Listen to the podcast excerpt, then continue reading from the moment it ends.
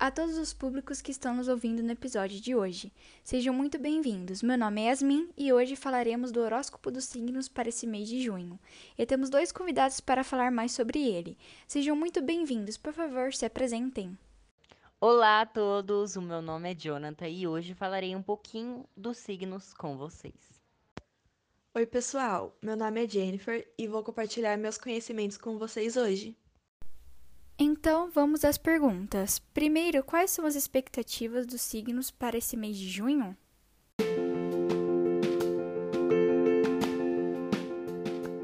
Junho traz importantes movimentações planetárias, como as retrogradações de Mercúrio, Júpiter e Netuno, e um eclipse solar em Gêmeos.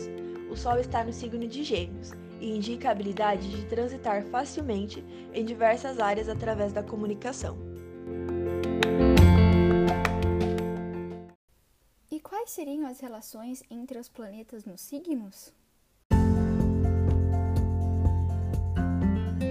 Começando pelo signo de Ares. Ele é o planeta Júpiter, tem muita facilidade em tomar a iniciativa e é natural para ele ter atitude e impulso.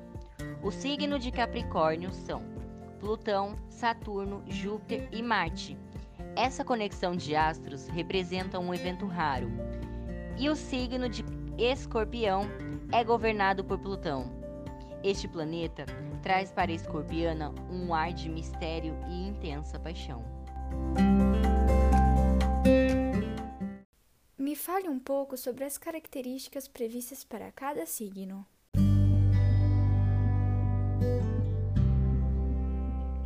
Capricornianos independentes costumam fazer seu próprio caminho e não confiam muito em rotas traçadas por outras pessoas, consequências de que regras existem e devem ser cumpridas. Os taurinos são determinados trabalhadores, entregam-se de corpo e alma, estável, não muda de ideia fácil, pacientes, amorosos e fiéis.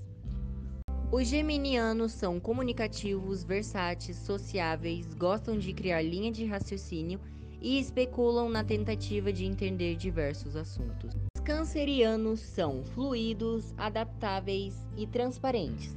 Apesar dessa característica, podem também ser bastante resistente a mudanças e fechado.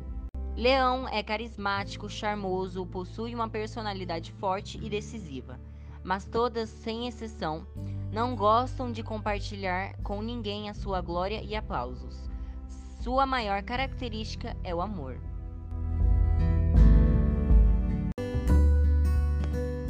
O virginiano é um signo que nasceu para o sucesso e ele fará de tudo para conquistar aquilo que deseja. Eles costumam ser rígidos com eles mesmos e com quem está à sua volta, mas eles são muito tímidos. O libriano evita conflito o máximo que pode, buscando sempre a imparcialidade quando se mete em um debate. Eles possuem uma dificuldade muito grande de conseguir fazer escolhas. O escorpião é um signo mais determinado do zodíaco, indo até as últimas consequências para alcançar aquilo que deseja. Além disso, são muito românticos, os sagitarianos são pessoas que estão sempre com um sorriso no rosto, buscando o que há de melhor na vida. Eles são muito sonhadores e estão sempre em busca de conhecer pessoas novas. O aquariano é um ser independente, que preza muito por sua liberdade. Ele gosta muito de conhecer pessoas novas, como coisas novas.